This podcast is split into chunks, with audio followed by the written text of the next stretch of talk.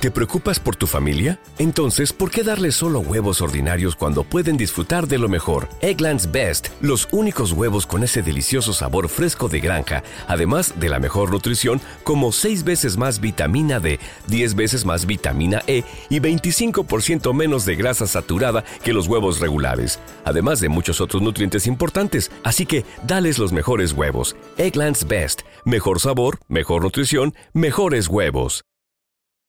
El cuerpo de una mujer joven hallado en una camioneta dio inicio a una persecución para encontrar al asesino. Cuando empezaron a aparecer más cadáveres por todo el país, el FBI creyó que los casos estaban relacionados. Los investigadores tenían un sospechoso. No pudieron encontrarlo. Soy Jim Castro, exdirector del FBI en Nueva York. Los agentes solicitarían ayuda a las autoridades y transportistas de larga distancia para detener al asesino a campo traviesa. Extraño mortal.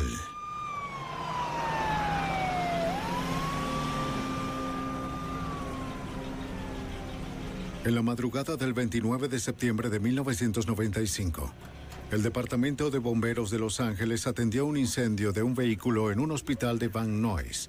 Retírense. Encontraron una camioneta ardiendo en el estacionamiento.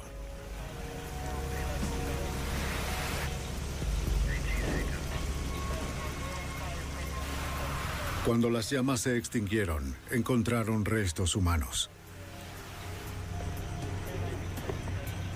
Los bomberos se pusieron en contacto con la División de Incendios y Homicidios del Departamento de Policía de Los Ángeles. ¿Qué sucedió? Los detectives de homicidios asistieron a la escena y los oficiales que ya se encontraban allí les informaron. Vio al criminal. Interrogaron a un testigo, una enfermera que había presenciado el inicio del fuego. Dijo que había llegado al trabajo antes del amanecer por el turno de primera hora. En el estacionamiento vio la camioneta ardiendo en llamas. Vio el contorno de una figura con el pelo largo correr desde la camioneta mientras las llamas estallaron. Ella nunca vio un rostro. Y nunca había visto esa camioneta. Claro, posible. De acuerdo. No te preocupes. De acuerdo, está bien. Acompáñenos, por favor. Veamos. Los investigadores inspeccionaron el vehículo. El patrón de daños por incendio indicaba que había comenzado en la cabina y se quemó enseguida. Los investigadores creían que era intencional. Había usado un acelerante, probablemente gasolina. El cuerpo que había dentro parecía ser una mujer, pero estaba muy quemado. No podía ser reconocido. Algunos objetos sobrevivieron al incendio, incluyendo una mochila, una cámara y un rollo de película sin revelar. Los especialistas recuperaron varios documentos que llevaban el nombre de Sandra Gallagher.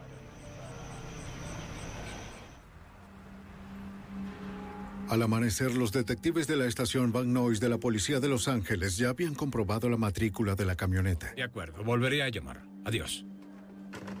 Según los registros del Departamento de Vehículos Automotores, el detective Mike Koblenz confirmó que la camioneta era de Sandra Gallagher. Habíamos trabajado un poco en la oficina y nos dimos cuenta de que estaba casada con un sujeto llamado Steve que vivía en el área de Los Ángeles.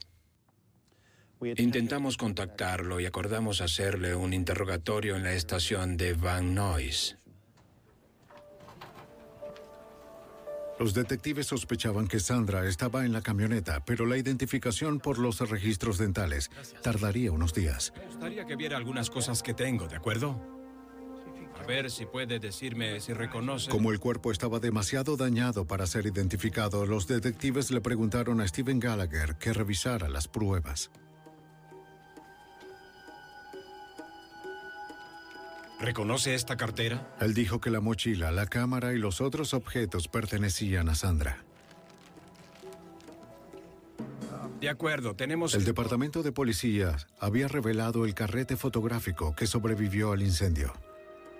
Mi esposa y alguien que yo... Steven identificó a su esposa en las fotos. La mayoría de las víctimas de los homicidios conyugales son asesinadas por sus esposos. Bien, estábamos teniendo algunos problemas, estábamos... Los detectives le preguntaron a Steven acerca de su relación con Sandra.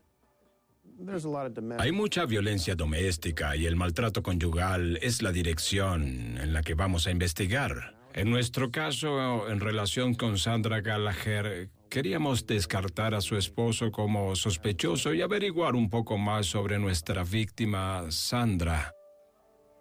¿Cómo va todo en el trabajo? Sí. Steven dijo que la última vez que vio a su esposa fue el 28 de septiembre, un día antes del incendio de la camioneta. Unas 60. Ese día la pareja se encontró para almorzar. Es posible que mi hermano lo asciendan. Él y Sandra estaban teniendo problemas maritales y habían pasado las últimas dos noches separados. Debería saberlo, creo yo, la próxima semana. Ah, Habían hablado acerca de reconciliarse, ¿Quién era ese sujeto? Con el que te vi en el bar la otra noche. El chico grande con chaqueta. pero las cosas aún estaban tensas entre ellos. No es asunto tuyo. ¿Y cuál era su relación? Steven les dijo a los detectives que la última vez que vio a Sandra fue alrededor de las 2 de la tarde, Paramos por un tiempo. aunque esa misma noche tuvo noticias de ella.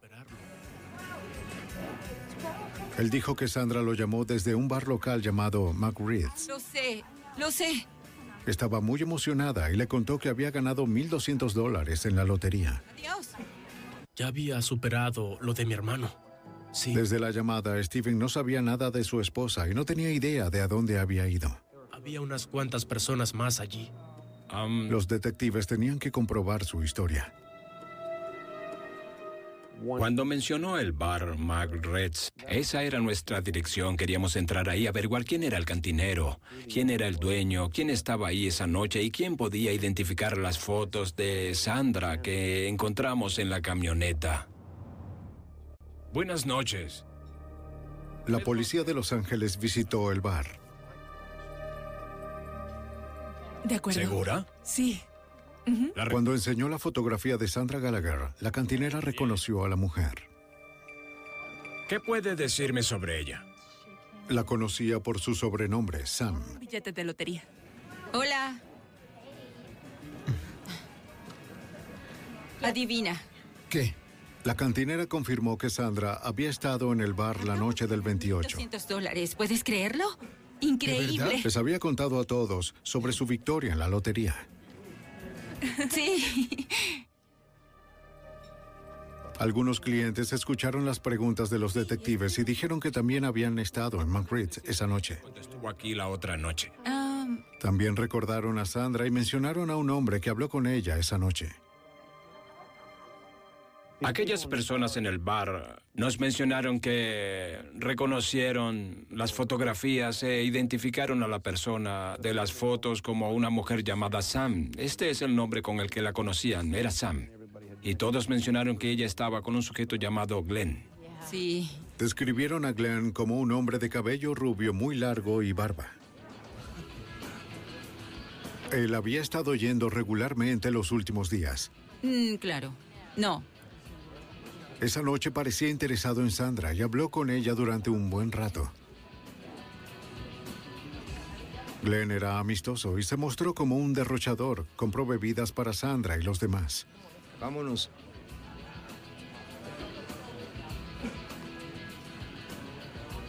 Sí. Cuando el bar cerró, Glenn le había pedido a Sandra que lo llevara a casa. Sí. Él dijo que vivía cerca. ¿Lista? De acuerdo. Ella accedió a llevarlo y se fueron juntos. Sí, estuvimos. Los clientes no habían visto a Glenn desde esa noche. Lo llevó a casa. ¿Saben dónde vive? No, de eso no le puedo responder. Creían que el apellido de Glenn era Rogers, pero no estaban seguros. ¿A qué hora se fueron? A las 4 de la mañana. Su descripción coincide con la del hombre que huyó de la camioneta en llamas. Por favor, eh, llámenme. De acuerdo. El detective Koblenz comprobaría la Lo pista. haremos. Gracias. Por medio de los eh, recursos departamentales pudimos identificar a Glenn Rogers como residente del área de Van Nuys. Y pudimos obtener fotografías del señor Rogers. Al día siguiente, esas fotografías se le mostraron a varios testigos del bar en forma de una alineación fotográfica y el señor eh, Rogers fue identificado como la persona que estaba en Mac Reds con Sandra Gallagher. Los detectives obtuvieron una orden de registro para el departamento de Rogers. Estaba a solo unos minutos de donde se había quemado la camioneta. Policía de Los Ángeles, orden de registro. No sabían si Rogers estaba dentro, quizás con un arma. Los oficiales entraron primero para despejar el apartamento. Despejado. Despejado. Rogers no estaba allí. Comprobemos. Parecía que Rogers se había ido apurado.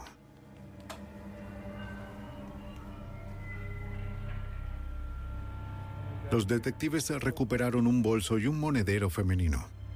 Estaba vacío, no había dinero y no tenía identificación. Sin identificación. También encontraron un pendiente de mujer.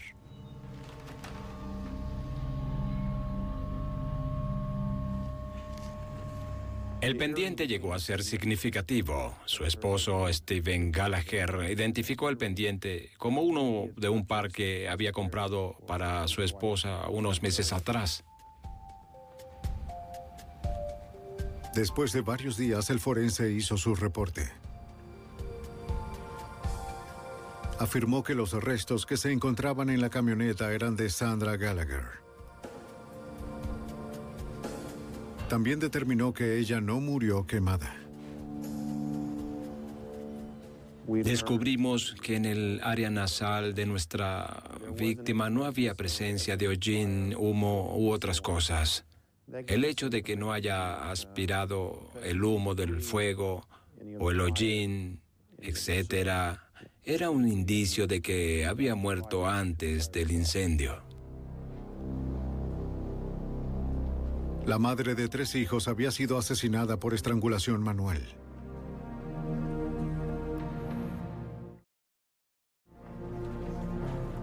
Los detectives de Los Ángeles acusaron a Glenn Rogers por el asesinato de Sandra Gallagher y emitieron una orden de arresto.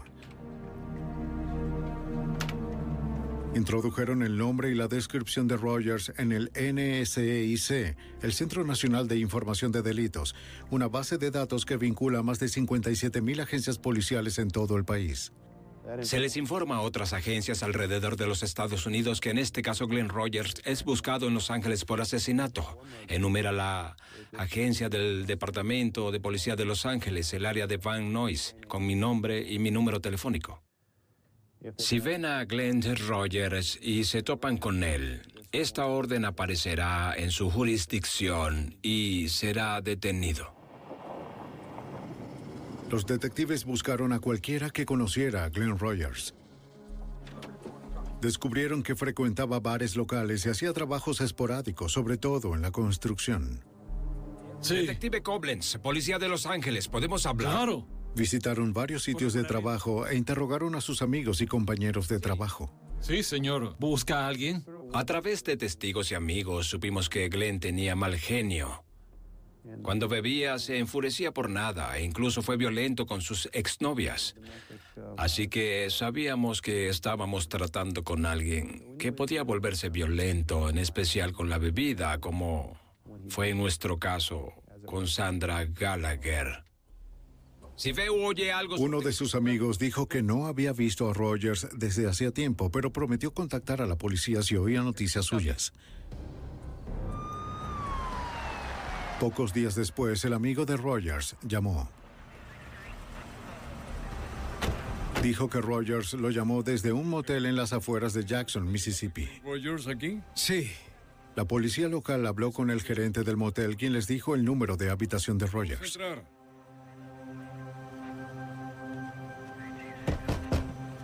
Policía, abra.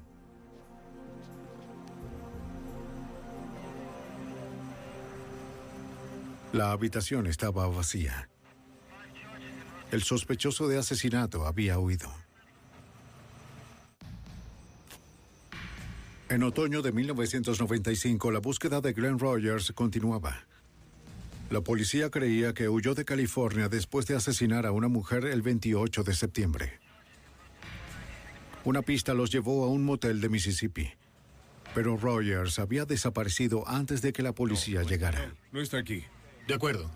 La policía emitió una orden de arresto y de captura. Esperaban que alguien encontrara al presunto asesino antes de que abandonara la zona.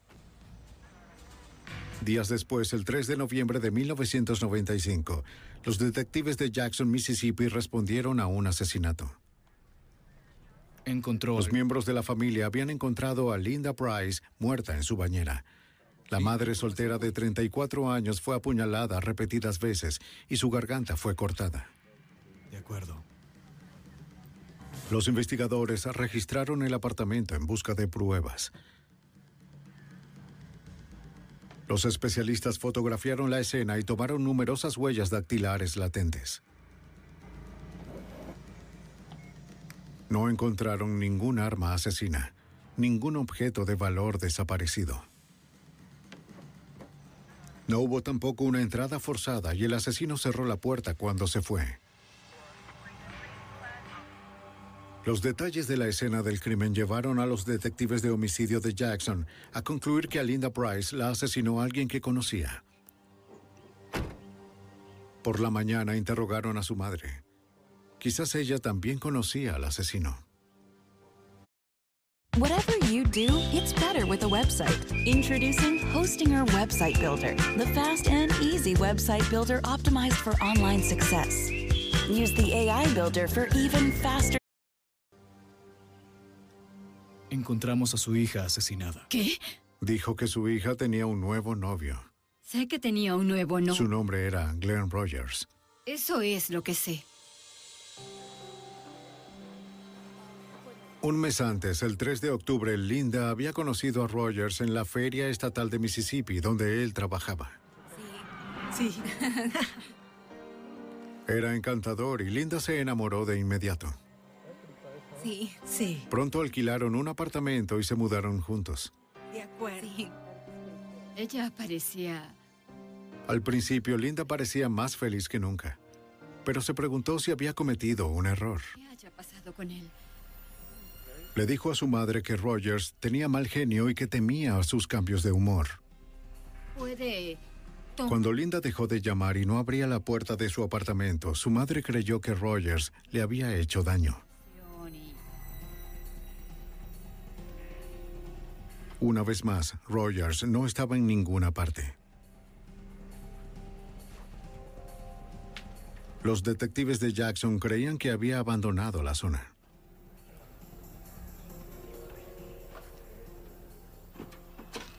Introdujeron su nombre en la base de datos del NCIC.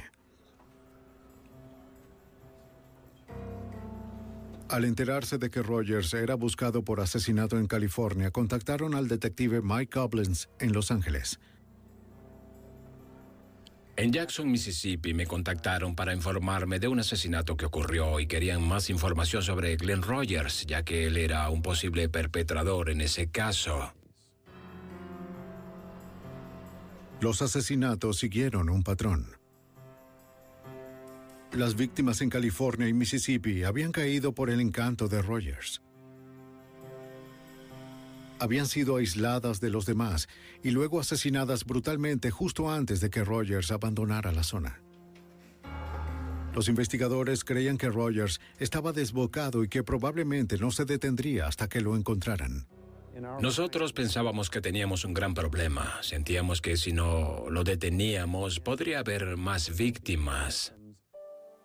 La policía de Jackson le pidió al público que si alguien veía a Rogers en la zona, los llamara. Tendremos que ir y esperar. Hubo testigos que dijeron haberlo visto, pero Rogers se mantuvo un paso adelante de las autoridades. Los detectives contactaron a la oficina del FBI en Jackson.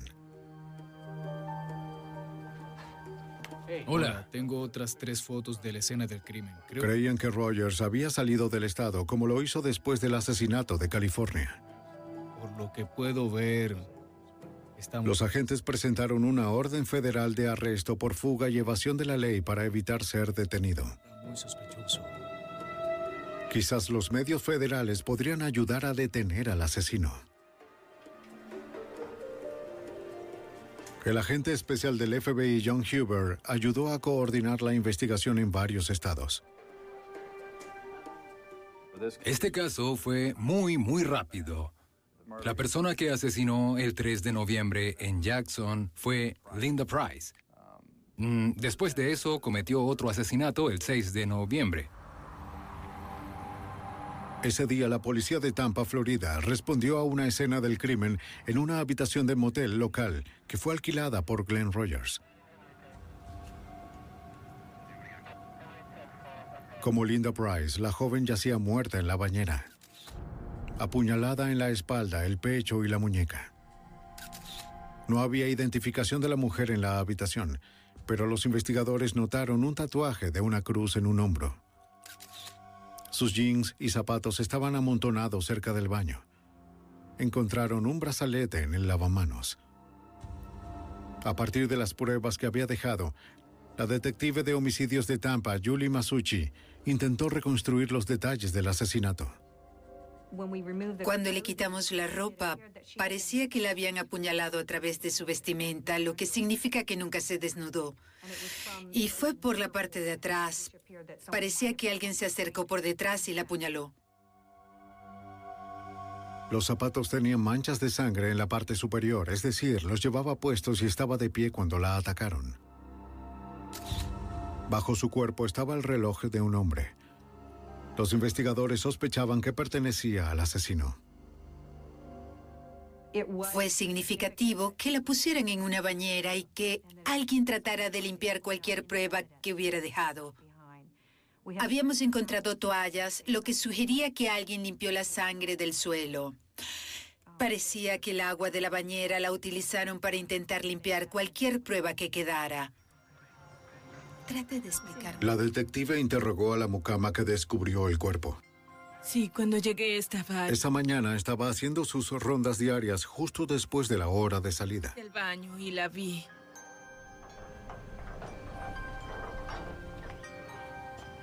Fuera de la habitación 119 vio un letrero escrito a mano que decía no molestar. Servicio de limpieza. Dijo que no había limpiado la habitación el día anterior porque vio el cartel y quería respetar la privacidad de las personas que se alojaban allí.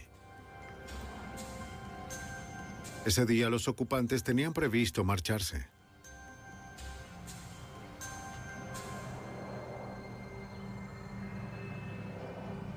Cuando entró a la habitación descubrió algo macabro.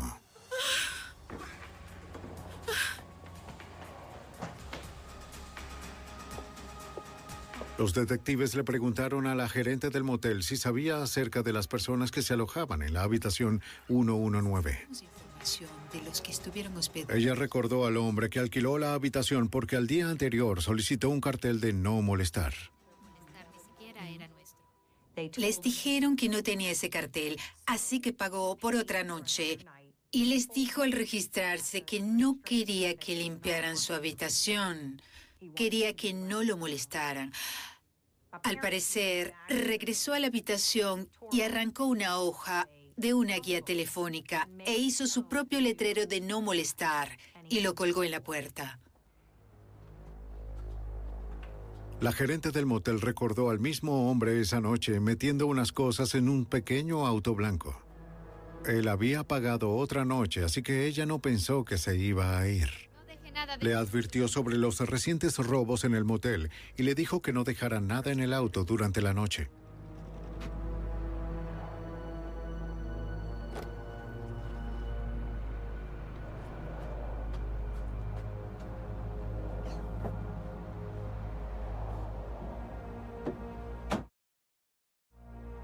Los detectives revisaron los registros de la oficina encontrando la tarjeta de registro de la habitación 119.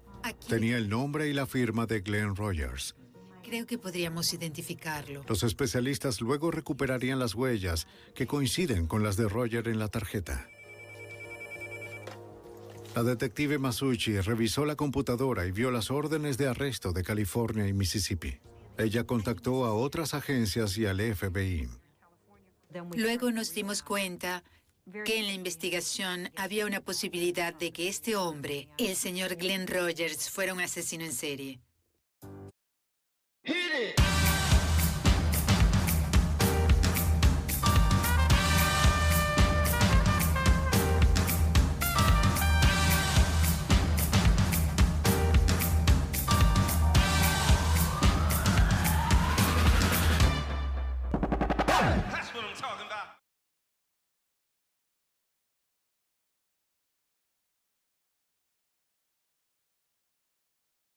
The truth is, you're not the same person that you were back then.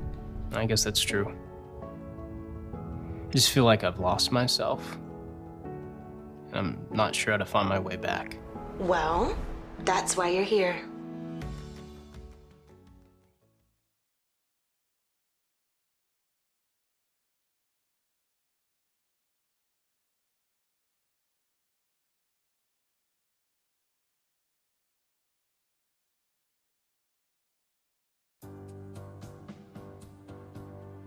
Los investigadores sabían quién era el asesino, pero los detectives de Tampa aún no habían identificado a la víctima. Se quedó en la morgue como la desconocida. Si pudieran identificarla, les ayudaría a encontrar al hombre que la asesinó y al menos a las otras dos. En otoño de 1995, después de vincular los asesinatos en California, Mississippi y Florida con un hombre, el FBI y los detectives locales buscaron al asesino en serie Glenn Rogers. La última víctima fue encontrada en la habitación de un motel en Tampa. Seguía sin ser identificada. En respuesta a la cobertura de los medios de comunicación, una mujer cuya hija estaba desaparecida por dos días se presentó. Identificó y confirmó que era el cuerpo de su hija, Tina Marie Cripps. Tina tenía dos hijos. La madre de Tina le habló a la detective Julie Masucci sobre el último día de su hija. Nos enteramos de que Tina, después de trabajar, fue al bar Showtime en Whipsomton. Se encontró con algunos amigos. Se suponía que se encontraría con su madre también. Al parecer es un bar familiar donde muchas personas van, como hay televisores, van y se reúnen para charlar. Los detectives visitaron el bar Showtime. ¿Conoce a Tina Cripps? La cantinera dijo que conocía a Tina y a su madre. ¿Ella estaba sola? Confirmó que Tina estuvo en el bar el 5 de noviembre. Había un hombre. La cantinera también recordó que un hombre llamado Glenn estuvo allí esa misma noche. Noche, señoritas. Habló con Tina y las demás. de acuerdo. Disfruta el momento. Te diré algo, cantinera. Pagó una ronda de bebidas con un billete de 100 dólares.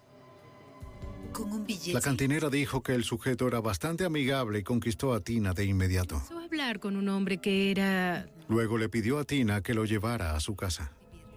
Bien, él era... Dijo que la habitación de su motel estaba cerca y le prometió a Tina que volvería a tiempo para encontrarse con su madre. Bien, genial, gracias. Tina finalmente accedió y les dijo a los demás que volvería enseguida. Definitivamente no. ¿No es propio de ella?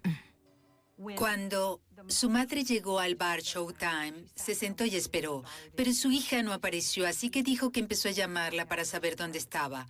Comentó que ella y su hija eran muy unidas, así que de inmediato se dio cuenta de que algo andaba mal porque no respondía a sus llamadas. La detective Masushi también se enteró de que Tina tenía un Ford Festiva blanco, el mismo tipo de auto que la gerente del motel de Tampa le había visto a Rogers guardando sus maletas. Actualizó el informe del NCIC sobre Rogers e incluyó el Festiva y su número de matrícula en la información del fugitivo. El agente especial del FBI, John Huber, se sorprendió de que Rogers no estuviera tratando de ocultarse. A Glenn Rogers no parecía importarle si lo capturaban. No le temía a la ley. Siempre usaba su verdadero nombre cuando se registraba en los moteles. No conducía autos robados ni de sus víctimas, para que no lo relacionaran, tampoco su propio vehículo. No parecía importarle si las personas sabían lo que ocurría, no intentaba esconderse. La búsqueda del asesino en serie llegó a las noticias. Los canales de televisión del suroeste transmiten imágenes de Rogers, pidiendo a cualquiera que lo vea que llame a las autoridades. Sí, lo transmitiremos. Cientos de pistas llegaron al FBI. Una pista prometedora vino de un motel de Jackson, Mississippi. ¿Ha visto a este hombre? Dos personas que llamaron por separado dijeron que habían visto a Rogers. Sí, por allá. Rogers ya había estado en Jackson y era conocido por frecuentar pequeños moteles. Establecimos un perímetro alrededor del motel y tuvimos un equipo de entrada listo para irrumpir. ¡Policía! ¡Venga a la puerta! ¡Venga a la puerta con las manos en alto! ¡Venga a la puerta! ¡Las manos en alto! Donde ¡Contra la pared! ¡Vamos! ¡Contra la pared! Los agentes fueron cautelosos hasta que pudieron identificar al hombre. ¡Pared! ¡Eso es! ¡Vamos! ¡No se mueva! ¡Contra la pared!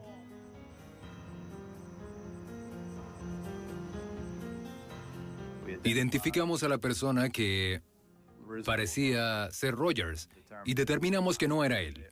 Luego buscamos por todo el motel y comenzamos una búsqueda en los moteles cercanos, pero no pudimos encontrarlo.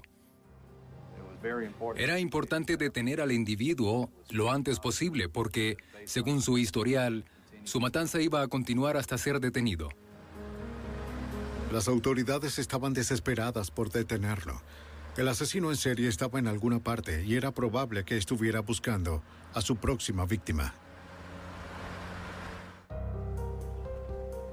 En otoño de 1995, el presunto asesino en serie Glenn Rogers fue visto por última vez en Florida.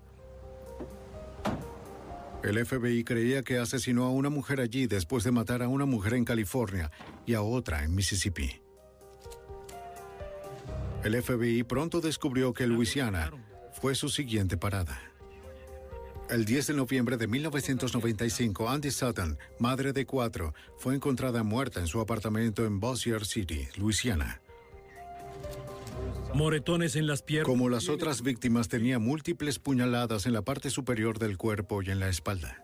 Entonces, ¿a qué hora la vio por Un detective de Bossier City interrogó a la compañera de cuarto y al exnovio de la víctima. ¿Había alguien presente? No. La compañera de Andy era camarera y había trabajado hasta tarde la noche antes de que la asesinaran. Carla, y fue entonces cuando... Cuando volvió a casa en la madrugada, oyó la puerta del dormitorio cerrándose. Asumió que era Andy y su nuevo novio Glenn Rogers en el dormitorio del apartamento. Había mantas en el sofá, así que su compañera durmió allí.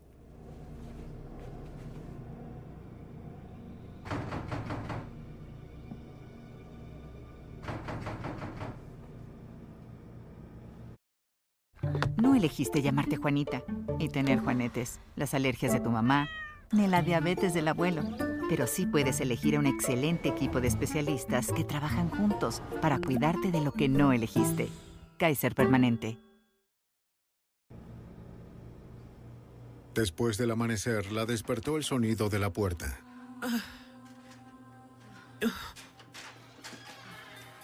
¿Podrías decirle a Andy que estoy aquí? Aún es... Era el exnovio de Andy. Lo sé, está bien. Me gustaría ver a Andy. Quería hablar con Andy. Igual quiero verla. Quédate aquí. Sí. ¿Andy? Andy. En la habitación encontró el cuerpo de Andy bajo las sábanas. Oh, Dios mío. Le dijo a los detectives que Andy conoció a Glenn Rogers en un bar. Llevaban saliendo solo unos días. Los vecinos habían visto a Rogers salir en un festiva blanco. En verdad no sé qué pasó. Los detectives de Bossier City introdujeron el nombre de Rogers en el NCIC y vieron las otras tres órdenes de arresto. Se pusieron en contacto con las otras agencias policiales y con el FBI. Aquí está el fax que quería. Los Ángeles envió una foto de Rogers para usarla en la investigación local. Parece haberlo visto antes. Los canales de televisión de Luisiana difundieron la historia. Se pidió a los espectadores que estuvieran atentos con Rogers, pero se les advirtió que no se acercaran al fugitivo mortal. El agente especial John Huber y los otros investigadores estaban frustrados. Sí, así es. Rogers estaba asesinando más rápido que nuestra investigación acerca de su paradero. Era un juego de tiempo. Asesinaba a mujeres más rápido que nuestra posibilidad de capturarlo. Oigan, chicos, El FBI y los detectives locales creían que Rogers asesinó a cuatro mujeres en seis semanas. Está empezando a moverse. Después de cada asesinato, Rogers huía del estado. Muy bien, intentemos concentrar. los lugares los elegía al azar. Creo que es en Florida. Así que vamos a... A pesar de sus mejores esfuerzos, los investigadores no podían seguirle el ritmo. Necesitaban difundir la descripción de Rogers y su vehículo por todo el país. las paradas de camiones. Los agentes enviaron solicitudes a los radios de los camioneros para que estuvieran atentos a un Ford Festiva blanco. Pusieron volantes de búsqueda en paradas de camiones y áreas de descanso. No estamos seguros de a dónde va a ir después. Organizaron conferencias de prensa para hacer llegar al público la foto de Rogers. Asesinada. Vamos a difundir Querían advertir a las víctimas potenciales y esperaban que alguien lo viera. Tenemos esta información. Por los medios de comunicación, los agentes dieron a conocer el modus operandi de Rogers para encontrar víctimas y las rutas por las que viajó. Gallagher fue brutalmente... El FBI comenzó el proceso de agregar a Rogers a su lista de los 10 más buscados. Fue en la parte de atrás de poner a alguien en la lista de los 10 más buscados aumenta los recursos que la oficina invierte en un caso. También el interés de los medios de comunicación en estos casos aporta mucha ayuda. Los avisos comenzaron a aumentar. Una persona afirmó que Glenn Rogers estaba en un salón de billar en Mississippi. Muy bien. Vamos a entrar. Dos agentes respondieron.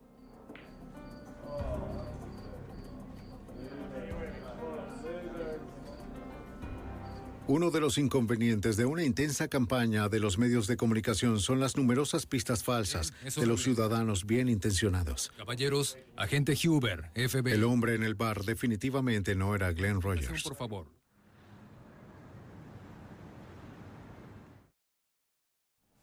Los investigadores trataron de predecir el próximo movimiento de Rogers y enfocarse en su búsqueda. El agente especial Huber ha trabajado en muchos casos de fugitivos. Cuando hay una investigación de un fugitivo que está en problemas, se determina que se van a áreas con las que están familiarizados, donde son socios o tienen amigos. En este caso, la familia y los amigos de Rogers estaban ubicados en la zona de Kentucky. Allí dirigimos nuestra búsqueda. Las autoridades de Kentucky recibieron teletipos prioritarios sobre el fugitivo. El detective de la Policía Estatal de Kentucky, Bob Stevens, ya estaba familiarizado con el nombre de Glenn Rogers. De hecho, lo ha estado buscando durante casi dos años. A Rogers lo buscaban para ser interrogado por la desaparición y posible asesinato de su compañero de 71 años, Mark Peters.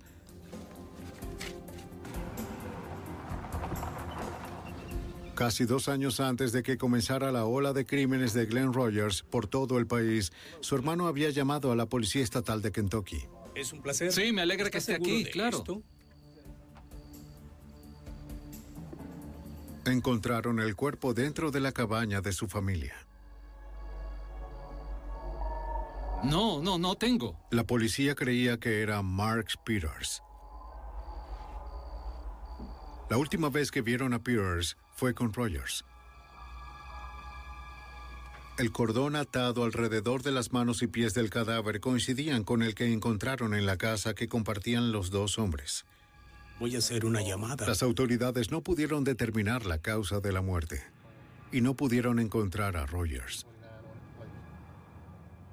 El caso aún sigue en curso y pendiente. Teníamos un sospechoso que era Glenn Rogers.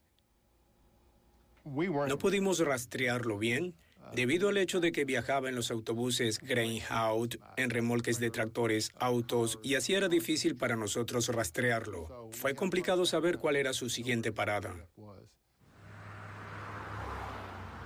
Aún así, el enfoque de la investigación en Kentucky valió la pena.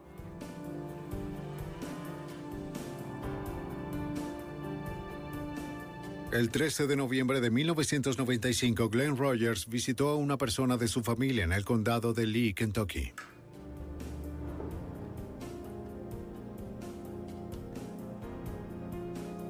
Cuando se fue, ella llamó a la policía estatal de Kentucky. Sé que buscan a mi sobrino.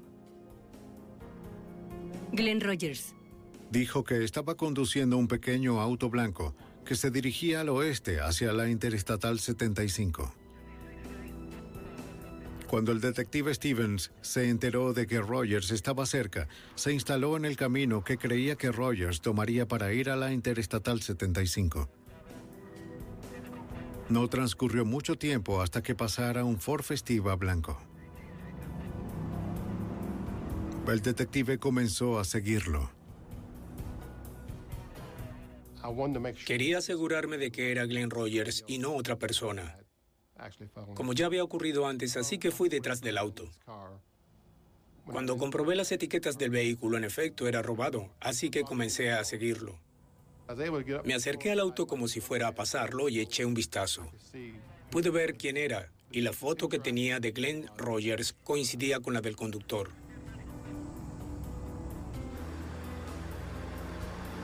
El detective pidió refuerzos. Necesito refuerzos. Un oficial de policía local estaba estacionado cerca. Se unió a la persecución lenta. Siguieron a Rogers a una distancia. Creo que él me observaba yo también a él. Para entonces ya se había dado cuenta de que un oficial de policía lo seguía. Así que nos detuvimos en un semáforo. Pero él continuó y prácticamente pasó a los vehículos de la carretera mientras pasaba por el semáforo. En ese momento me puse detrás de él y activé mi equipo de emergencia.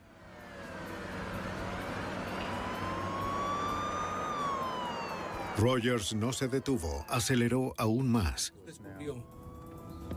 Manténganse alerta.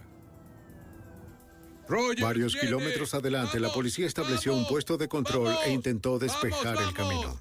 ¡Vamos! ¡Alto, alto! Esperaban que esta fuera la última parada del escurridizo asesino.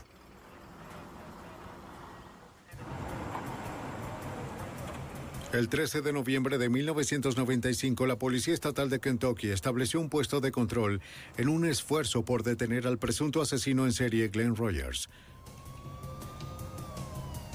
Los oficiales armados esperaban en el puesto de control. Dispárale a sus neumáticos, dispárale a sus Dispararon a sus neumáticos, pero no detuvieron al asesino. El detective Bob Stevens estaba muy cerca.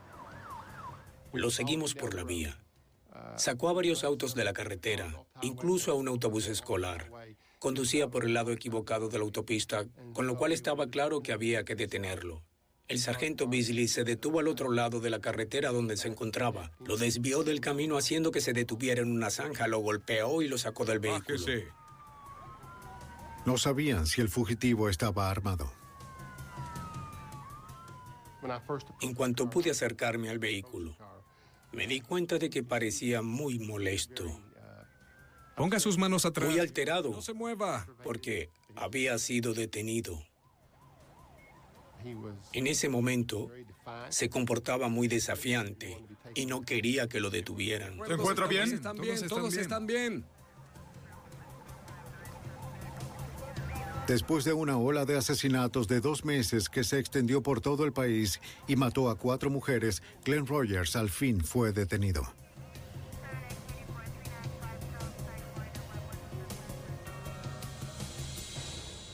El número de matrícula del Festiva Blanco confirmó que el vehículo pertenecía a Tina Marie Cripps, la víctima en Florida.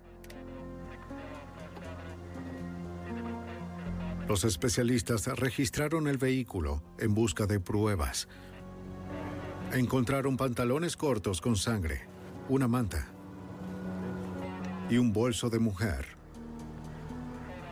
Estos y otros artículos vinculaban a Rogers con los asesinatos en Mississippi, Luisiana y Florida. Allí hay Muy bien, registren todo. Bien, ¿qué encontraron, amigos? El FBI sirvió como centro de intercambio para las pruebas. Agentes y detectives del FBI de cinco estados se reunieron para exponer el caso.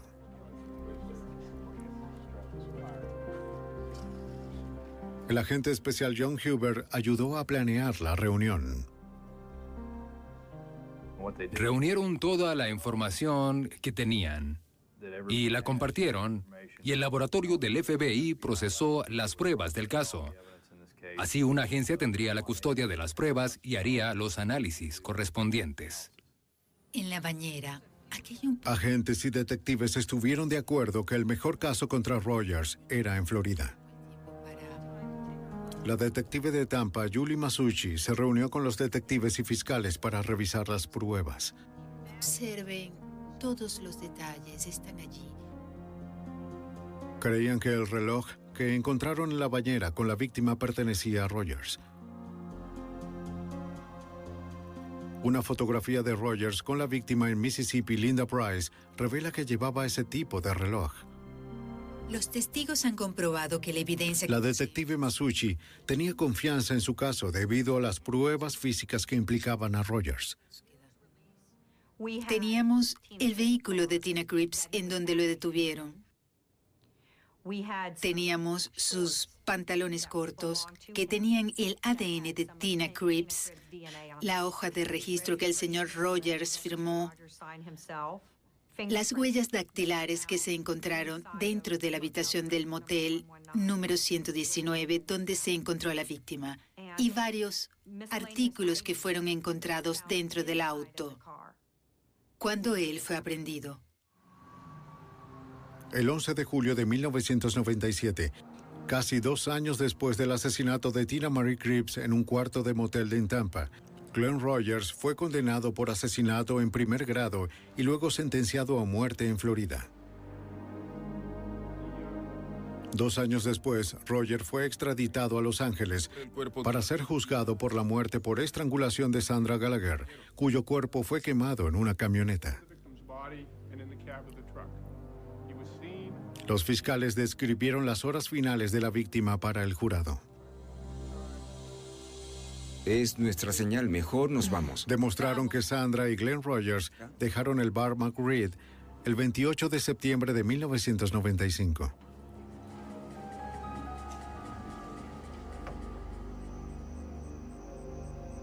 En algún momento hubo una lucha, tal vez cuando Rogers hizo un avance sexual no deseado. La estranguló aplastándole la tráquea.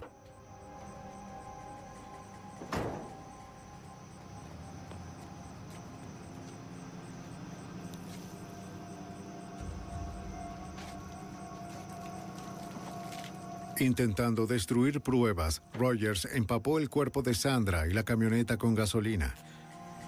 Les prendió fuego y entonces huyó. Gracias. El 16 de julio de 1996, un jurado declaró a Glenn Rogers culpable de asesinato. Glenn Rogers, el estado Fue de- condenado a una segunda pena de muerte en el estado de California.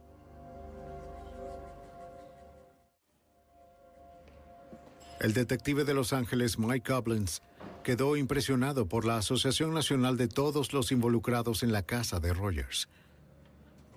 Lo que realmente hizo que este caso se terminara fue la cooperación interinstitucional, y no solo en Los Ángeles, sino en Jackson, Mississippi, Tampa, Florida y en Bossier City, Luisiana, el FBI, la prensa, las diferentes agencias de noticias que difundieron la información. Realmente trabajamos juntos en esto y al final se logró una conclusión exitosa.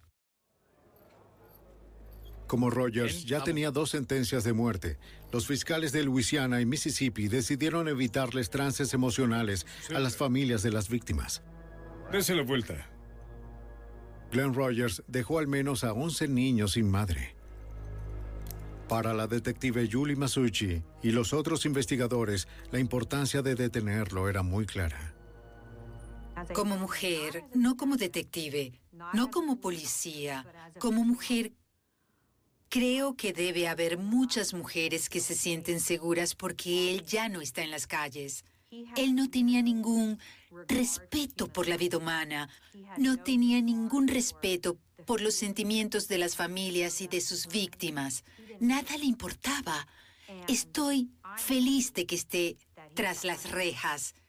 Y estoy feliz porque nunca pondrá un pie fuera del sistema penitenciario, lo que sería poner en peligro a otras mujeres. Los investigadores sospechaban que Rogers es responsable de más asesinatos sin resolver. Le dijo a los miembros de sus familias durante el juicio que mató a docenas de personas. Las autoridades procuran resolver los asesinatos que están relacionados con Glenn Rogers, cuyos casos aún no están resueltos.